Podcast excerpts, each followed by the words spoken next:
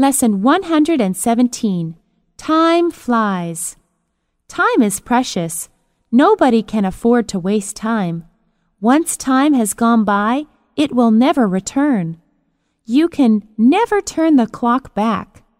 Time passes very quickly. In fact, people say time flies.